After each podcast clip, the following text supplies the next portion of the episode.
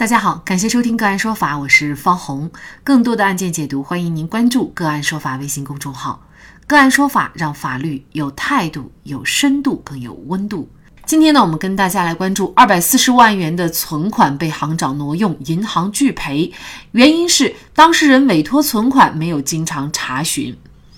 据李先生介绍，二零零八年为帮时任江宁邮政局岔路口支局局长石某宁完成储蓄任务，李先生一家分别使用了三个身份证，在银行存入了一百三十五万。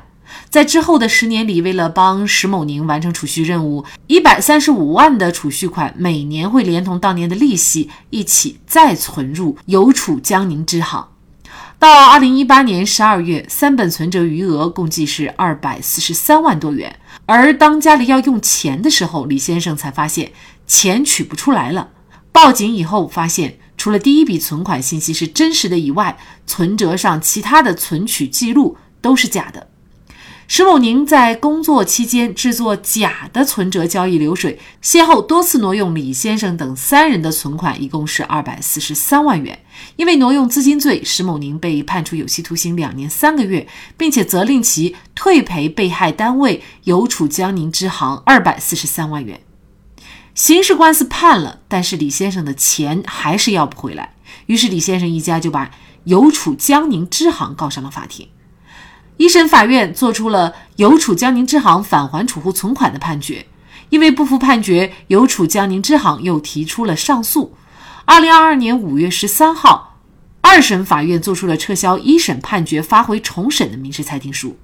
三月十六号，李先生向上游新闻记者表示，已经在法院开庭前调解会议几次了，但是银行都是以他们存钱以后没有经常查询为由，认定李先生一家应该承担责任。据多份调解笔录显示，邮储江宁支行答辩称，储户在处理自身存款的过程当中没有尽到审慎注意义务，自身存在过错，因此应该自行担责。储户将钱存到银行，有经常查询的义务吗？李先生的钱到底能不能够要得回来？就这相关的法律问题，今天我们就邀请北京江石律师事务所主任杨林峰律师和我们一起来聊一下。杨律师您好。你好，方红。嗯，好，非常感谢杨律师哈。银行啊，他就觉得应该由李先生来承担这个损失，前提呢是李先生有过错哈。那您觉得这个李先生有过错吗？因为李先生所说的这个过错，我们普通人听了都会觉得比较荒唐哈。就是因为他长期存银行，又没有去查账，从法律上又怎么判断李先生到底是否存在过错呢？法律上的过错呢，是指的是他的法律的呃规定的一个义务啊，他没有去履行啊，或者说是呃从日常的经验法则或者一个理性人的标准来看啊，应该有的一个义务呢，他没有去履行啊。那在这种情况下呢，我们认为可以认定啊某个人存在过错。从现有的材料来看啊，银行的观点主要是说。呃，这个储户呢，就是这个李先生，他是委托石某去办理啊，办理这个账户存款的存取的啊，并且呢，长期他说长期不查询呢，不符合常理。就这两点来说，你看啊，第一个，呃，委托别人办理啊，那既然银行认可，是吧？那就说明呢，他是，呃，这个银行已经接受的一种一种一种办理方式啊。还有呢，呃，对于存款的定期查询。啊，这个呢不是法定的义务，啊，根据咱们的一般经验呢，储户也没有说对于存款呢定期查询的义务，啊，所以说我认为银行的这种说法呢，它可能是诉讼的一个呃考虑，也可能是他确实自己的一个考虑，但我认为是站不住脚的。如果没有证据啊证明说李先生就明知道啊这个石某呢他有可能。呃，会发生挪用资金的行为啊，然后双方串通啊，让他去，呃，委托他去银行办理存款啊、存取款啊，这些这些证据的话，我认为很难去说李先生是存在过错的。如果李先生没有存在过错的话，是不是就意味着其实这笔二百四十三万的存款，银行是应该返还给李先生的呢？对，在现有的证据下，我们看到啊，有原审法院他本身这个判决也是这样认定的啊，因为他有存折，存折加盖了银行的章，啊，并且呢，石某当时确实是银行的这个呃管理人员，是吧？这个现有的证据，我认为能够证明双方存在着一个储蓄的合同关系，啊，那在这种情况下呢，如果李先生没有过错，那银行你有保障啊资金安全的义务，啊，也有保障这种账户内的存款自由存取的义务，所以说呢，银行是应该啊返还李先生相应的存款的。其实这个案件好像也没有特别大的一个争议啊，但是呢，一审法院支持李先生的诉讼请求以后，二审中院呢却没有判决，而是又重新发回了一审进行重审的一个裁定，怎么会出现这样的情况呢？啊，因为我从材料里啊，包括我刚才在系统上查了一下，没有看到中院这个。呃，裁定书啊，不知道他发回重审的这个具体的理由是什么啊？我只能说一下法律的规定。呃，确实民诉法呢，对于啊有些情形是可以发回重审的啊。这样的情形呢，包括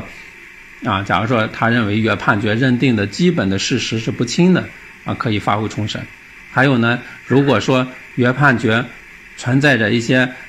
一包括遗录当事人啊、违法确系判决呀。或者说证据没有进行过，呃，质证啊，这些严重的违反法定程序的话，也可以裁定撤销原判决，发回重审，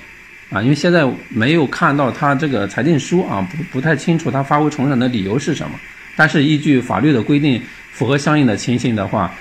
呃，二审法院是有权作出发回重审的裁定的。很多人可能就在想，自己的钱存到银行，到底会不会也会遇到像李先生这样的情况？储户存钱到银行，怎么能够避免取不出来的这样的一个后果呢？可以避免吗？呃，这个我想说一下，其实最近这个从咱们这个新闻媒体上来说啊，曝光了很多啊，就是说呃银行啊存款发生问题的情况啊，这些银行呢，你看有。大银行啊，也有小银行，是吧？咱们这次呢，这个案例呢，就是，呃，邮储银行啊，是算是国有的大银行，啊，这个就说明什么呀？就是说，第一，咱们任何时候都不能放松，呃，风险防范意识啊，不要说，呃，以前咱们讲小银行它的风控可能不严格，其实呢，大银行也可能啊存在着这个存在着风险，啊，所以说，不管它是银行的金融机构也好。还是它是大银行也好，咱们作为储户来讲啊，这个任何时候这个风险防范意识啊不能降低啊不能降低啊，这是第一个。第二个呢，我觉着我也经常讲啊，就是说，呃，储存款的存取还是要本人办理啊，不要委托别人办理啊，尤其是呢不要委托呃家庭成员以外的人办理。啊，你看，在这个案子中呢，是吧？其实就是这个储户呢，他其实是委托这个是行长还是石某，是吧？来办理这个业务的，这个就存在着还是存在着风险的，不要委托别人办理。啊，第三个呢，就是对于这种呃风险管理啊、内控制度啊这些不健全啊、执行不严格的银行机构啊，我们还是要选择的时候要慎重。我们通过他的工作人员啊，通过他的一些领导啊，是可以看到，是吧？他的这些。工作人员的这在这个业务办理过程中是不是合规啊？啊，是不是很审慎啊？其实这个时候是可以观察到的啊。对于这种情况，如果说听到了或者说看到了，嗯这样对这样的银行机构，我们还是要慎重啊。第四个，我想啊，就是发生争议以后啊，还是要积极的咨询专业的律师啊，收集相应的证据啊，并且呢，向。呃，金融机构、金融监管机构也好，你看咱们现在成立了这个是吧？这个金融局啊，金融监管机构也好，像司法机关也好，去呃勇于维权啊。这个因为这个安全只能说通过我们不断的防范，呃，增强防范意识，增强防范能力，去呃尽可能的避免啊，不可能说没有风险是吧？风险肯定是无处不在的。啊，主要还是要我们通过这个增强防范意识啊，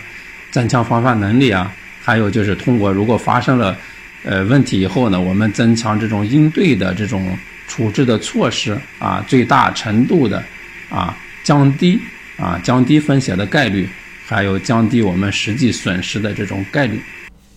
一个懂管理的领导者会把诚信经营作为安身立命之本。因为对于企业来说，诚信二字真的是千金不换。而一家银行却因为二百四十三万把诚信丢到了垃圾桶，这真是因小失大呀！好，在这里再一次感谢北京江石律师事务所主任杨林峰律师。